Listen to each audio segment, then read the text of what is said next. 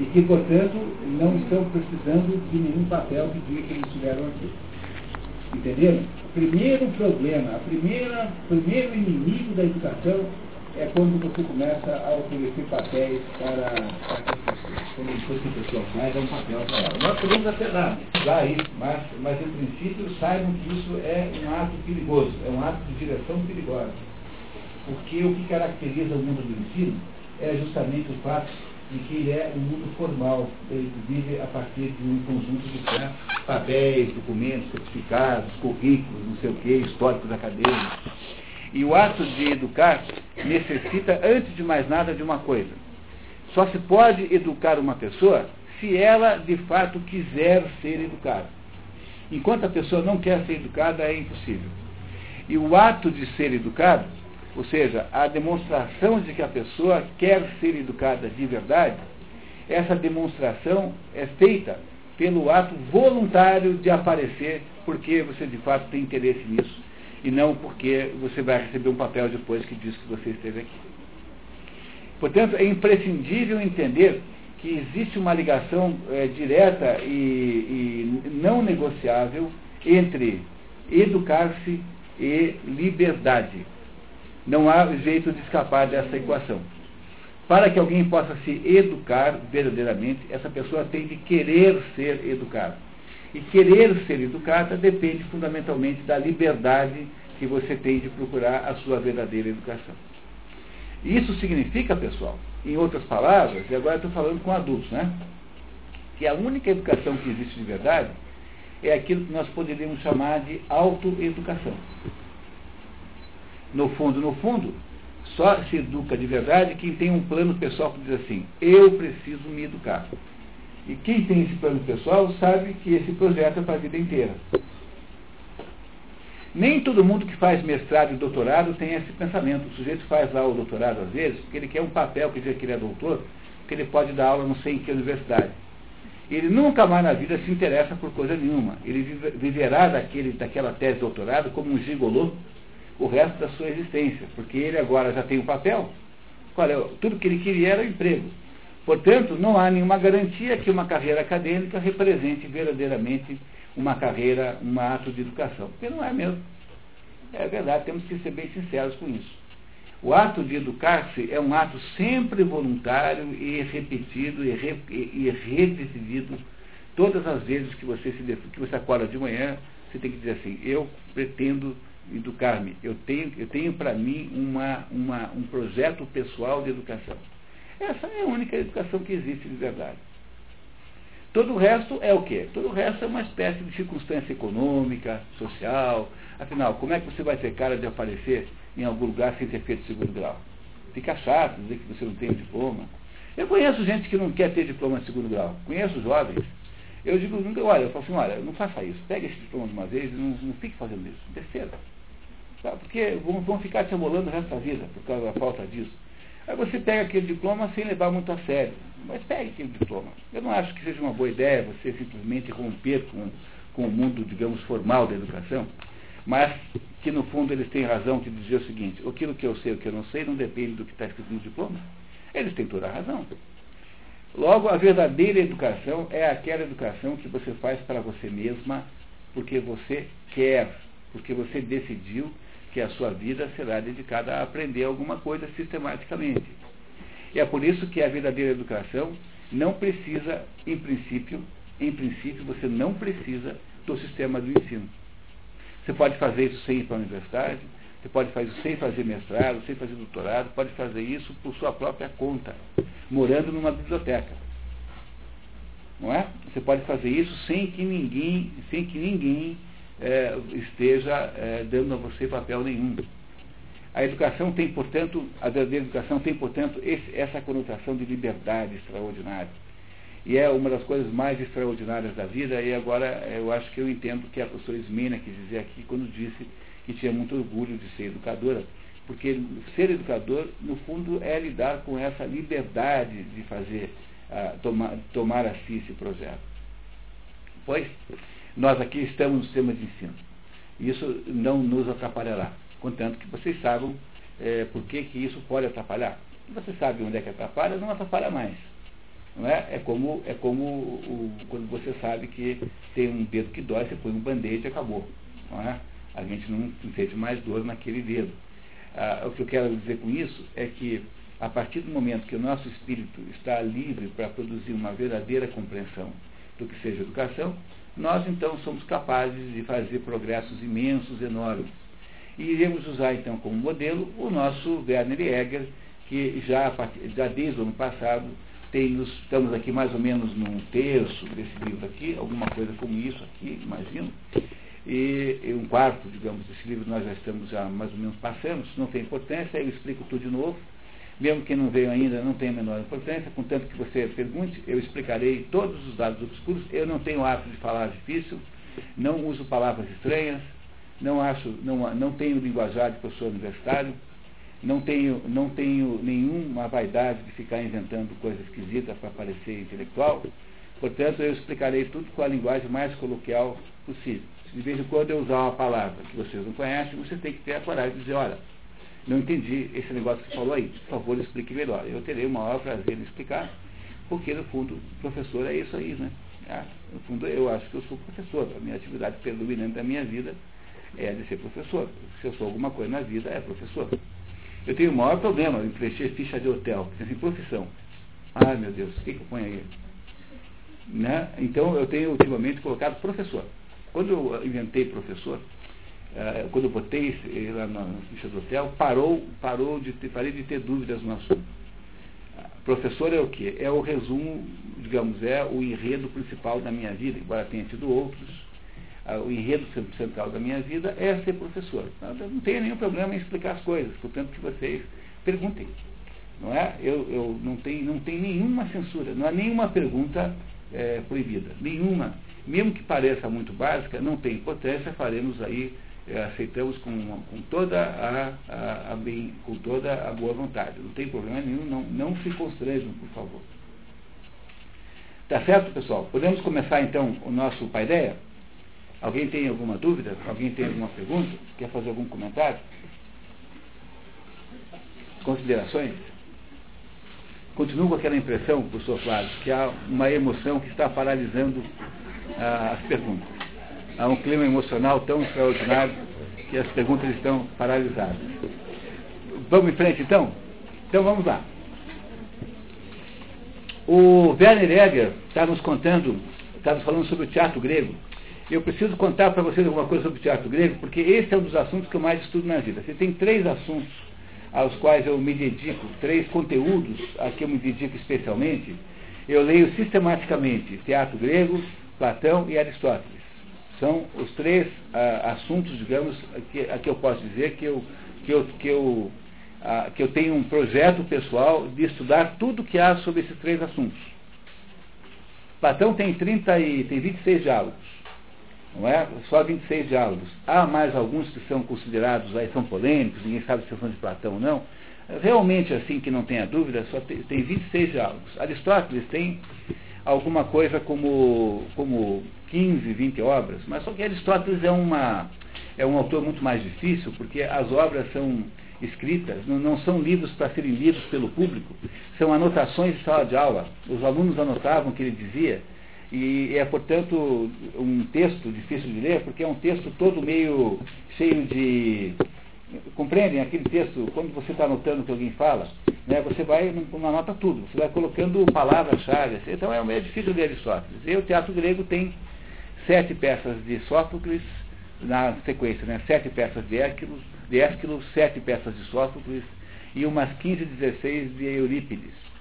Então você vê que não é nada do outro mundo você criar um projeto para ao longo da vida mas tem que ser assim, sabe? Porque você vai, você vai entendendo as coisas aos pouquinhos, você vai uh, incorporando aquilo na medida em que a sua mente, a sua consciência vão tomando conta daquelas coisas. Então, esses três âmbitos de conhecimento, que é o teatro grego, Platão e Aristóteles, eu posso dizer para vocês que eu estudo há anos. E adoro esses três assuntos, acho assim, os assuntos mais interessantes que eu possa, que alguém possa estudar. E tenho feito então esse esforço de leitura desses, dessas obras, e sobre o teatro, é preciso dizer para vocês algumas coisas fundamentais aqui para nós entendermos o Sófocles, o Ésquilo e o Eurípides, que é aquilo que o, o Werner Egger está nos contando agora, não é? É assim. Os gregos, a história da Grécia, que nós chamamos de Grécia, uma coisa que os gregos chamavam de Grécia, porque nunca houve uma Grécia como uma, uma, um todo, um todo é, unificado. Na verdade, o que nós chamamos de Grécia era um conjunto de cidades-estados, pequenas comunidades, a maioria muito pequena. Havia uma outra maior, como Tebas, como Argos, como Atenas, sobretudo. A Esparta era maior. Né? Havia um conjunto, mas havia aí centenas de pequenas cidades, porque aquela geografia é a geografia das ilhas, então e tem uma ilha lá que moram lá 5 mil pessoas, tem um reizinho lá que manda lá, e a cidade tem um nome. Essa, essa gente ali elege um dos deuses do Olimpo como seu protetor, não é como a gente faz aqui. Não tem a padroeira da cidade? Qual é a padroeira de Paranavaí? Padroeira. Nossa Senhora? São Sebastião. É, São Sebastião. Tá? Então, vocês elegeram São Sebastião porque vocês acham, alguém um belo dia achou que São Sebastião seria um advogado de, de Paranavaí junto a Nossa Senhora e depois Nossa Senhora junto a Deus, porque essa é que é a sequência inteligente, esperta, né? né? Tem sempre que não pode tirar Nossa Senhora da, da jogada de jeito nenhum, tá? Não cometa esse erro, porque não, eu sou Sebastião e vai falar com Nossa Senhora e Nossa Senhora vai falar com Deus para proteger é, Paranavaí. Pois os gregos faziam a mesma coisa. Faziam como de que modo? Por exemplo, eles determinavam que a padroeira da cidade de, eu não sei qual é agora, pegamos qualquer uma lá, é Artemis. Quem que é Artemis? Artemis é irmã gêmea de Apolo. Artemis é chamada assim pelos gregos e os romanos chamavam Artemis de Diana. Diana ou Artemis é a mesma pessoa. E, e Artemis é a deusa da caça. É uma deusa, é uma deusa muito, muito interessante, porque ela é uma deusa lindíssima, mas é, extremamente é, mal-humorada. Ela era mal-humorada e muito vingativa e cruel. Teve uma vez um pescador que a viu tomando banho nua. Não que ele ficou espreitando, ele simplesmente deu com ela em uma cachoeira assim e ficou paralisado, né? Ao ver aquilo. Qualquer um ficaria. Né? Temos que convir. Então viu aquela mulher nua, ficou paralisado, e a hora que ela viu que estava sendo observada, ela o transformou numa, numa corça, num animal silvestre, e os próprios cachorros do, desse caçador o mataram. Para você ver como essa mulher é brava e vingativa. Né? Essa é Artemis, que é uma das deusas do Olimpo, que é a padroeira de algumas cidades da de algumas cidades lá estado da Grécia. E essa Artemis, então, é escolhida pelaquela cidadezinha para ser a padroeira da cidade. Eles não chamam de padroeira, padroeira é uma expressão cristã, né? Nós usamos aqui. Chamam de deusa da cidade. E às vezes tem mais de uma, porque todo mundo tem que ter Zeus também como Deus. Porque ninguém pode dizer que não é adepto de Zeus, como também é por isso que eu digo para vocês. Além de São Sebastião, tem que ter aí uma atenção especial com Nossa Senhora. Não tem a menor dúvida disso, e com Deus, obviamente. E, e aí os gregos escolhiam aquela, aquela padroeira, né, ou aquele padroeiro, dependia de quem fosse. A padroeira de Atenas, por exemplo, chama-se Palas Atena. Palas, ou somente Palas, ou somente Atena. Atenas, conhece no fim? A cidade de Atenas tem como padroeira Atena, sem S. E, ou Palas, ou então Palas Atena. Os romanos chamavam Palas Atena de, de Minerva Minerva é o nome romano para Palas Atena. Então, quando um, um, ateniense queria pedir um favor aos deuses, com quem que ele fala? Com Palas Atena. Como é que ele faz isso? Ele vai lá num, ele vai lá num determinado lugar onde tem um templo, tem lá um altar para Palas Atena, e ele leva para aquele altar uma oferenda, um sacrifício. Leva lá um animal, provavelmente, que ele irá sacrificar em homenagem à deusa. Faz um sacrifício e pede, ao fazer isso, pede então que a deusa o proteja de algum problema que ele possa ter. É assim que era a religião grega. Olha, não tinha mais nada na, na Grécia em religião além disso. É tudo só isso. Não tem mais nada. Porque eles têm o culto do deus da cidade, tem o culto de, do, de Zeus, que é feito pelo oráculo de Delfos, que é um lugar só. E cada cidade tem um deus de preferência. E eles não têm mais nada além disso. Quer dizer, toda a religião grega, ela se, ela se reduz a isso não é? E como é que nós, quem foi a primeira obra que estabeleceu, ou foi a primeira obra que deu uma ideia da religião grega? Foi aquelas duas grandes obras chamadas Ilíada e Odisseia, que referem-se à guerra de Troia que teria acontecido, a guerra de Troia teria acontecido no ano de 1200 a.C. De fato, aconteceu a guerra de Troia. Ela existiu de fato. É claro que você não deve supor que aquilo que está narrado na Ilíada e na Odisseia seja como aconteceu, mas aconteceu. E 500 anos depois, lá pelo ano 700 mais ou menos antes de Cristo, não é? É isso? 700 antes de Cristo, lá mais ou menos nessa época. Lembrem sempre, né, por favor, né, que os gregos não diziam antes de Cristo, né?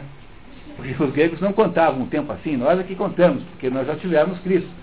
Então, na, naquela, naquela datação que equivale a 500 anos antes de Cristo, não é isso? A, a 500 anos depois da Guerra de Troia, ou seja, aí mais ou menos 700 anos depois de, antes de Cristo, um homem chamado Homero, cuja biografia ninguém conhece bem, escreveu essas duas obras chamadas a Ilíada e a Odisseia, que nos contam como foi que os deuses, os deuses e os homens conviviam naqueles remotos tempos. Nesse momento em que a Odisseia e a Ilíada são escritas, no ano 750, 700 mais ou menos antes de Cristo, a religião grega estava no seu auge. Os gregos estavam, tinham uma, uma, uma, uma perfeita sintonia com esse culto aos deuses, que era um culto individual por cidade, não era um culto não era um culto por é, genérico, cada cidade tinha um culto diferente. E nesse momento, então, que acontece isso, não é? a religião grega é, espécie, é uma espécie de luz que comanda o mundo grego. No entanto, com o tempo, né, pessoal, precisa que vocês concentrassem aqui, senão eu, eu, eu tenho qualquer pergunta. Tem alguma pergunta? Professor, alguma pergunta? Não eu, eu respondo qualquer pergunta, não precisa se constranger. Tá? Só que vocês concentrarem, senão eu perco a minha concentração aqui, por gentileza. E aí o, aí o que aconteceu foi que lá por 750 a.C., a religião grega está no seu auge, no seu ápice, no ponto mais alto, no ponto mais importante. E há um, digamos, um clímax da, da cultura grega, mas que tende, a partir daí, a perder a força. Por que, que perde a força? Perde a força porque aos pouquinhos os gregos vão achando que essas histórias de deuses são, é, digamos, são apenas histórias. Os deuses vão deixando de ter uma existência real e concreta para se transformarem em personagens literárias. Quando chega no tempo de Aristóteles, que é mais 300 anos para frente, mais 200 e poucos anos para frente, os deuses já são mais ou menos umas entidades literárias e não são mais entidades reais, como eram lá no tempo de Homero. Vai havendo um desgaste e uma redução da realidade dos deuses. Deuses que eram tidos como verdadeiros e reais e concretos vão se transformando aos pouquinhos em apenas referências literárias. E a religião grega vai mais ou menos afundando e vai mais ou menos decaindo. Pois não, pode dizer. A filosofia depois. Ainda não tem filosofia. Tá?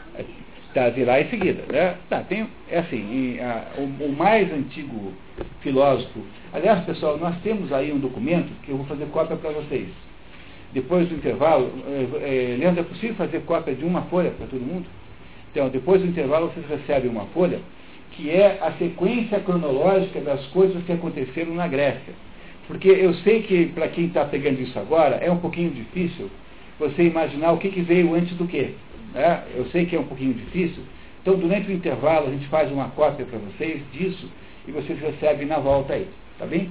Então, olha só. É, aí voltamos a essa questão de datas.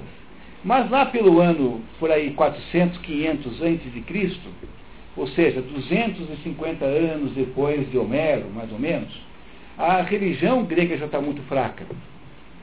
Está muito fraca, muito fraca, e ela é substituída. A religião grega no lugar dela começa a brilhar uma outra coisa chamada teatro grego. E o teatro grego é representado por três grandes autores, que são, na ordem cronológica de nascimento, Ésquilo, Sófocles e Eurípides. Esses três aí se conheceram, ah, foram, foram contemporâneos, participaram dos mesmos concursos de teatro. E esses três aí, portanto, se se disputaram a, a primazia de maior dramaturgo, maior teatrólogo grego.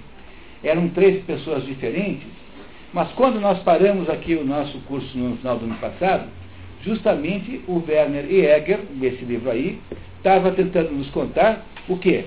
Estava tentando nos contar o que é que faz, o porquê é que o teatro grego é, na verdade, uma, uma, um instrumento educacional e não é apenas um instrumento de diversão.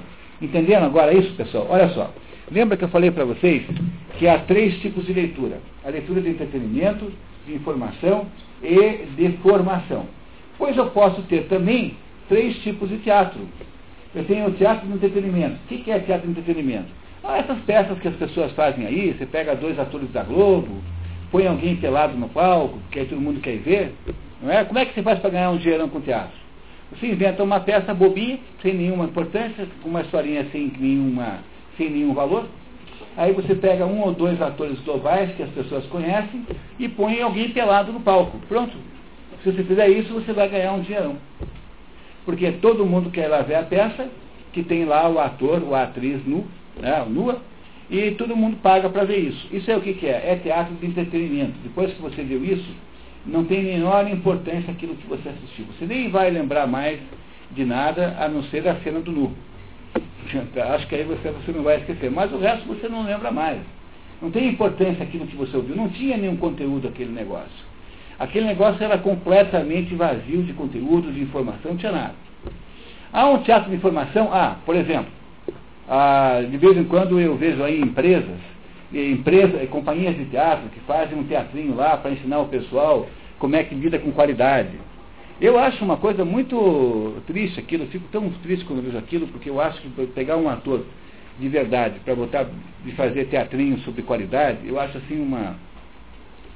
Sabe, é mais ou menos como se você pusesse uma Maria Callas, aquela grande cantora de ópera, para cantar a musiquinha das Casas Bahia na propaganda. Ah, entendeu? É, é um pouco de, de, de regressão, assim, é um, uma espécie de fracasso que você fez da sua própria vida. Mas tem, tudo bem, pode ser, né? tem lá valor, né? Ah. E há finalmente um teatro que não é nem de entretenimento, que não é de informação, mas é um teatro de formação.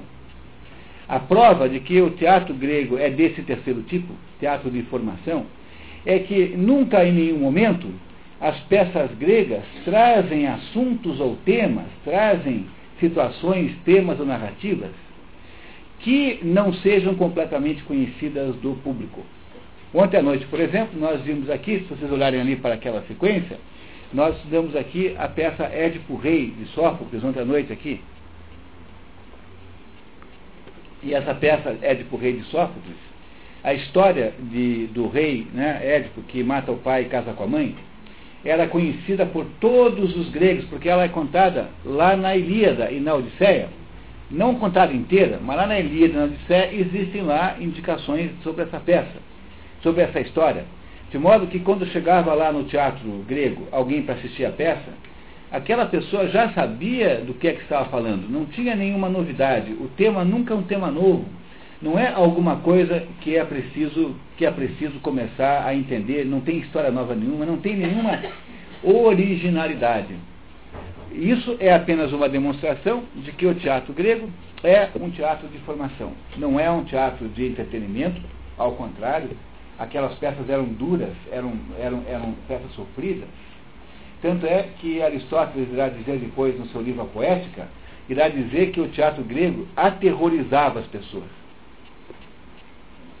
Porque é só pelo terror que a pessoa faz a limpeza da sua própria vida, a catarse. Catarse, a palavra catarse em grego vem de cátaro. Cátaro, cátaro significa limpo. Catarse significa limpeza. Quando você fala assim, ah, tal peça faz a catarse, isso é limpar. Para que, Aristóteles conta isso na poética, né? Para que a peça grega possa funcionar, a tragédia grega, ela tem que aterrorizar o público a tal ponto, o público sente-se na pele daquela personagem que está ali sofrendo no palco, e aí, ao aterrorizar-se, a pessoa passa por um processo de limpeza da, da própria alma. Portanto, não tem nenhuma chance daquilo ser para se divertir. O teatro grego não era para se divertir, o teatro grego não era para informar ninguém de nada, porque todas as questões factuais, todas as coisas práticas já estavam conhecidas. Para que, que servia o teatro grego? Servia para você dizer alguma coisa para que aquela pessoa saísse dali com uma capacidade de ver o mundo, com uma capacidade de lidar com o mundo maior. Ou seja, o teatro grego existe para fazer o quê? Para aumentar o nível de consciência da, daquelas pessoas que o estão assistindo. Pega, por exemplo, uma peça como Sete contra Tebas. Houve, houve, desculpe, essa não, vamos pegar outra. Vamos dar para As Suplicantes. O que é, que é a peça Suplicantes? A Suplicantes é a peça de uma de 50 mulheres. O que, que, é que são as suplicantes? Que suplicam, né? que pedem.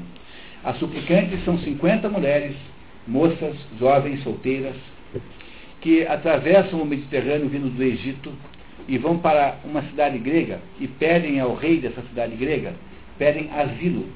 E explicam o seguinte para o rei: Rei, nós estamos fugindo para cá porque, porque o, o nosso pai perdeu uma, uma guerra contra o irmão dele, houve uma guerra entre o nosso pai.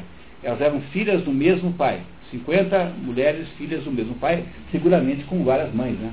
Garantidamente. Né? Não é? Tá. Pelo amor de Deus. E que o nosso pai perdeu a guerra.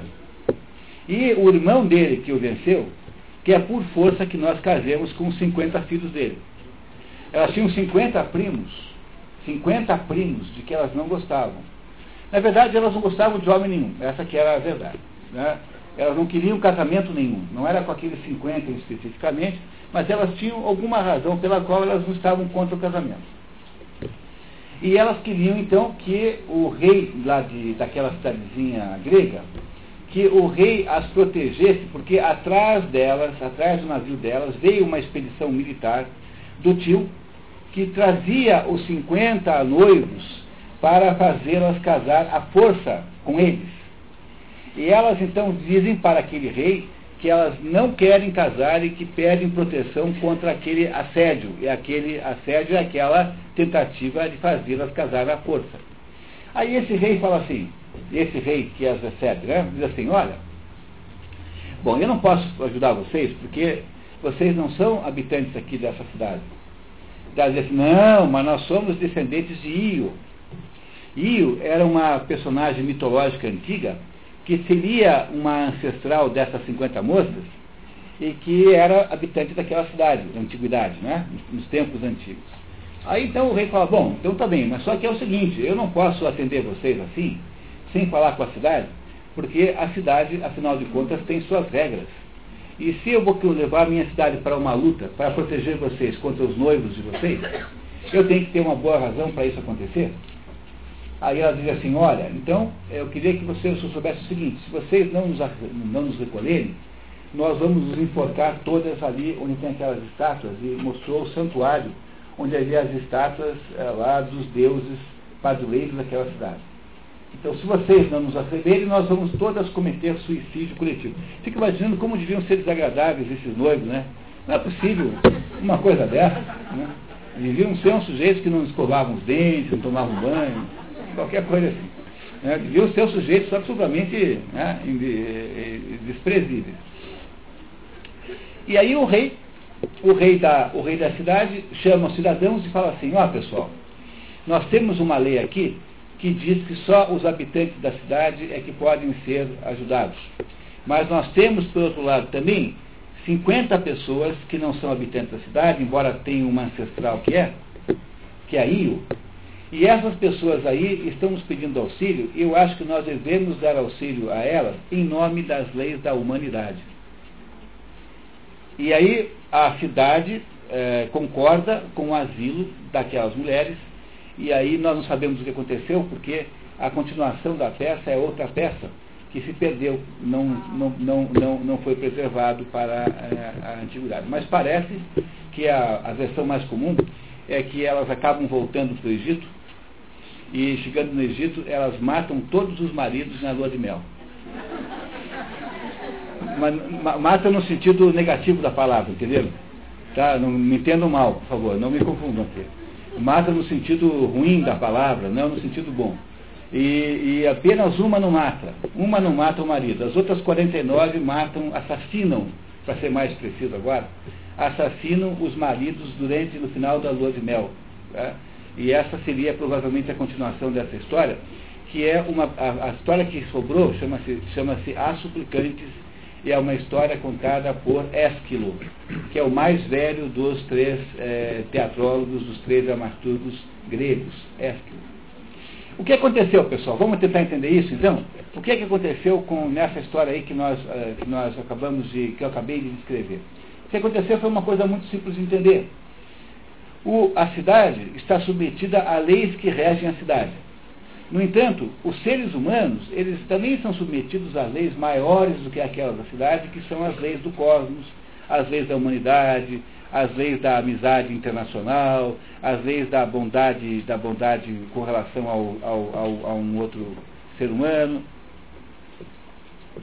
Logo, não se pode apenas analisar a vida a partir da legislação que você tem específica, mas é preciso que as decisões humanas sejam tomadas num âmbito muito maior de abrangência, que é o âmbito das leis cósmicas. O que aconteceu quando você assistiu essa peça? Quando o público ouve essa peça, o que, é que ele conclui? Ele conclui o seguinte, que o, o, o mundo não é regido só pela lei da cidade onde vive, mas o mundo é regido também por leis maiores do que aquelas da cidade. O que aconteceu com ele? Ampliou o seu horizonte de consciência. Agora, a consciência que tem aquele cidadão ateniense que ouviu aquela história é uma consciência de que há um grau maior, quer dizer, há um círculo maior legislativo, há leis muito maiores do que simplesmente as leis daquela própria cidade. E que esse círculo maior do que aquele da cidade é o círculo que tem mais importância e, no fundo, tem mais valor.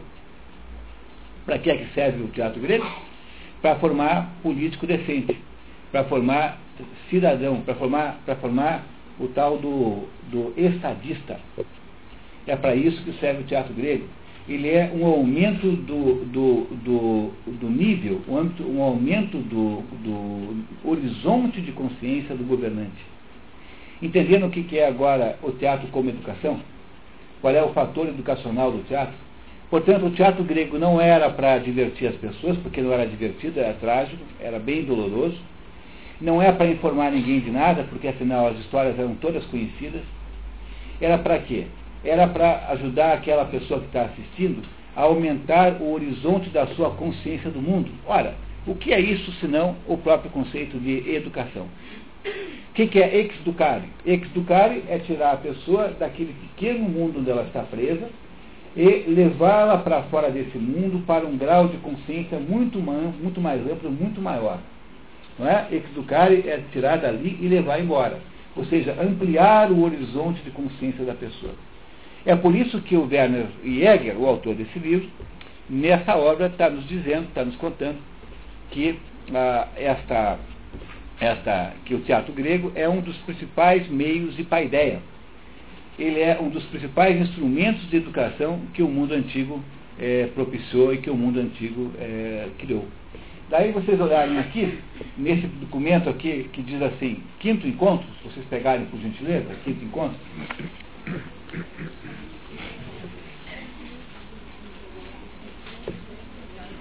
Eu vou pedir para o professor Flávio ler agora em voz alta o primeiro trecho. Vocês, por favor, acompanhem aí no texto de vocês o primeiro trecho. O professor Flávio vai ler agora para nós entendermos o que está aqui.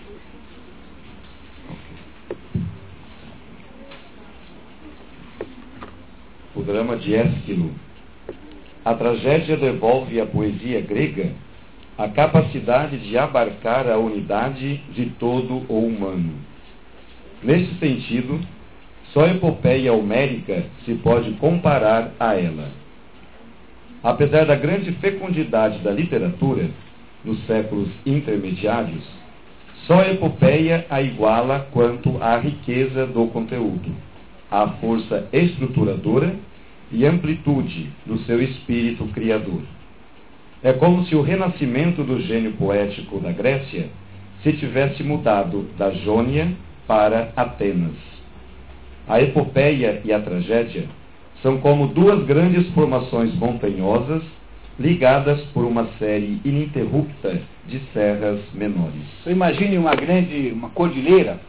Tem, quando você olha de longe assim, você vê dois picos enormes. Um é a poesia homérica, que é a Ilíada e a Odisseia, E quando a poesia homérica começa a descer, quando começa a diminuir a altura, ela, o próximo pico em seguida vai ser o da, da tragédia grega, que, cujo primeiro representante é esse Ésquilo.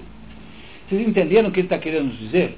Está querendo dizer o seguinte, que quando a força educativa da poesia homérica diminui, porque o, o, começa a se achar que os deuses não são de verdade, que os deuses não são assim mesmo, que os deuses não são pessoas reais. O que, que é a decadência religiosa da Grécia? É a perda da confiança na veracidade real dos deuses. Quando as pessoas comuns começam a achar que os deuses são apenas figuras literárias, que eles não existem verdadeiramente, aquela religião, que é um culto a uma pessoa literária, fica fraco, né? Porque veja, Jesus Cristo não é uma criatura literária, Jesus Cristo é uma criatura real. Vocês entendem isso, que Jesus Cristo de fato existiu? Jesus Cristo é alguém cuja veracidade nós não duvidamos. Existem testemunhos sobre a vida dele, testemunhos absolutamente é, é, é, completamente suficientes, porque há é, muitos evangelhos, sendo que há quatro legítimos, mas a vida de Jesus Cristo foi totalmente e completamente é, documentada, ela é real, real concreta. Mas os deuses do Olimpo, esses não são pessoas que têm garantia de terem existido. Se no tempo de Homero eles pareciam que eram reais, e nessa época então todo mundo confundia os deuses com as pessoas, é como se os deuses e as pessoas vivessem juntos, para o homem aí, 300 anos depois, aí no ano 400 e pouco, 500 e pouco, o grego médio, o cidadão daquela, daquela região chamada Hélade, né, que é a Grécia, como nós falamos hoje, esse grego médio já começa a duvidar que os deuses tenham existido de verdade. E começa a achar que eles são apenas símbolos, são entidades literárias apenas.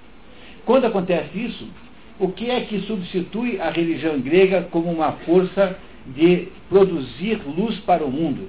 é a tragédia grega.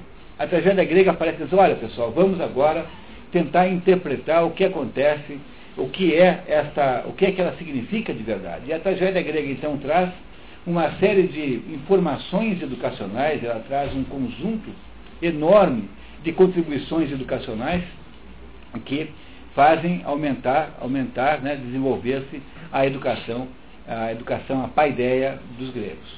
Daí a importância enorme do teatro grego. Ele é tão importante quanto Homero. Como são só 20 e poucas peças, 30 e poucas peças, 32 aí por 33, você pode ler o teatro grego no esforço de um ano, todo ele, se você quiser. É, você consegue ler tudo em termos de um ano. É completamente acessível. É uma maravilha, uma maravilha, uma beleza, não tem a menor dúvida de que é uma leitura de grande prazer, de grande importância. Aí vamos ver aqui o que é que está na, no próximo bloco, por favor. Sem embargo, apesar do esforço crescente para transpor o conteúdo ideológico da epopeia para a realidade atual e progressivamente converter a poesia em intérprete e guia direto da vida, o mito conserva a sua importância como fonte inesgotável de criação poética. Cuidado que criação poética aqui não é poesia no sentido moderno que nós usamos, mas todas as tragédias gregas são poéticas. Porque elas são, são escritas em linguagem poética, são escritas com versos. Portanto, quando se fala aqui em poesia, não se está falando de poesia no sentido moderno, mas poesia como o, o modo de. Toda ficção, toda obra ficcional nessa época é a poesia. Toda, sem exceção.